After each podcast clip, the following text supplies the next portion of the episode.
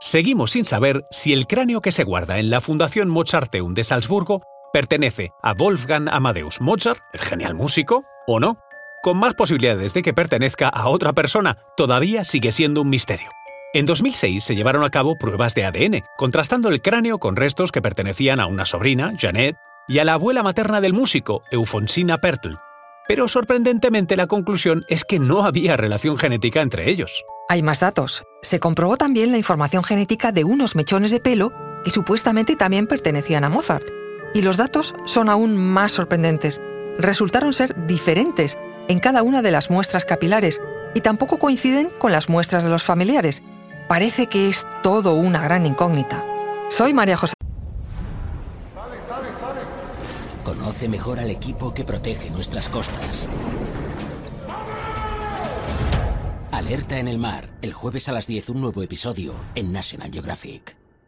Rubio, historiadora y escritora. Y yo soy Luis Quevedo, divulgador científico, y esto es Despierta tu curiosidad, un podcast diario sobre historias insólitas de National Geographic. Y recuerda más curiosidades en el canal de National Geographic y en Disney Plus. Te preguntarás, ¿y por qué tanto interés en identificar el cráneo de Mozart, verdad? Pues aquí va la explicación. El misterio está directamente relacionado con las circunstancias de su muerte, ocurrida el 5 de diciembre de 1791.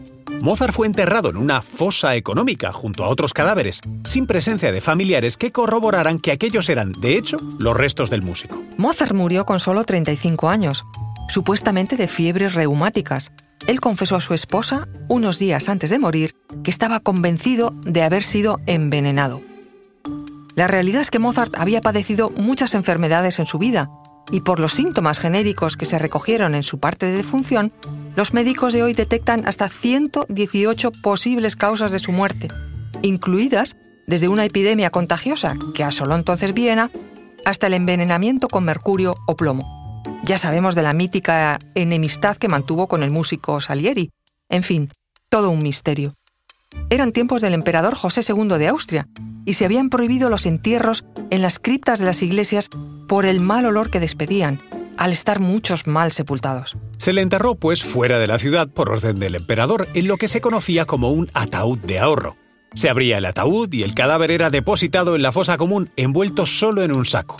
Ningún amigo ni familiar pudo acompañarle, el ataúd viajó en un coche de caballos que lo llevó de la Catedral de San Esteban al cementerio de San Marx, donde se inhumaron los restos en una fosa junto a otros 16 cadáveres. Se asegura que el cuerpo, eso sí, fue marcado con un alambre por el sepulturero del lugar. Pero fue otro sepulturero, en 1801, el que supuestamente salvó el cráneo de Mozart. Al parecer, abrieron la fosa y recuperaron el cráneo marcado como una reliquia sagrada. No se sabe dónde lo guardaron hasta 1842, cuando Jacob Hirtel, un grabador de Viena, se lo quedó. A partir de ahí, el cráneo pasó de mano en mano.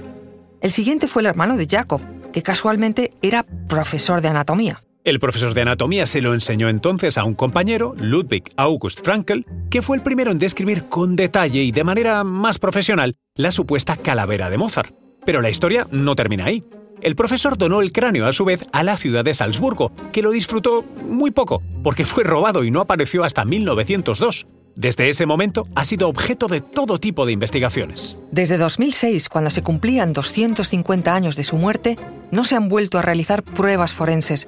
Parece que todo apunta a que el cráneo no es del genial Mozart, aunque sin alternativa alguna, es cierto que nadie se atreve a confirmarlo científicamente.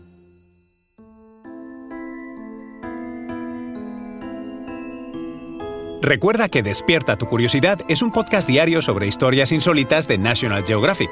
Disfruta de más curiosidades en el canal de National Geographic y en Disney Plus.